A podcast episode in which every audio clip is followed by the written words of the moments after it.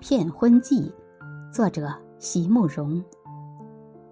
在比利时鲁文大学城的中国学生中，他是令我印象深刻的男孩。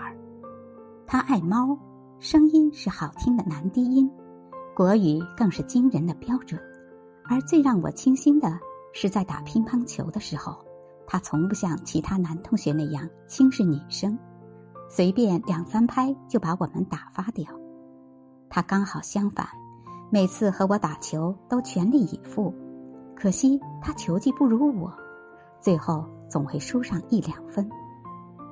他也很有风度，输了球还会笑嘻嘻的请我去公园散步。我不知不觉的爱上他了，可是要怎样才能让他也爱上我呢？机会来了。有个周末，我照旧从布鲁塞尔坐火车来中国学生中心玩，发现别人都很健康快乐，只有他一个人因为重感冒躺在床上。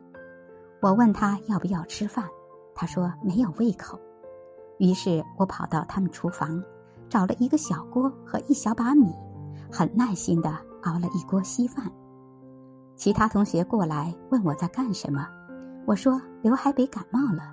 我熬一锅稀饭给他吃，于是整个男生宿舍都轰动了，每个人都来问刘海北稀饭好不好吃。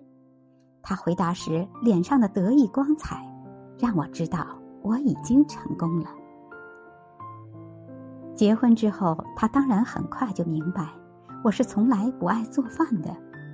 可奇怪的是，他原来也并不爱打乒乓球。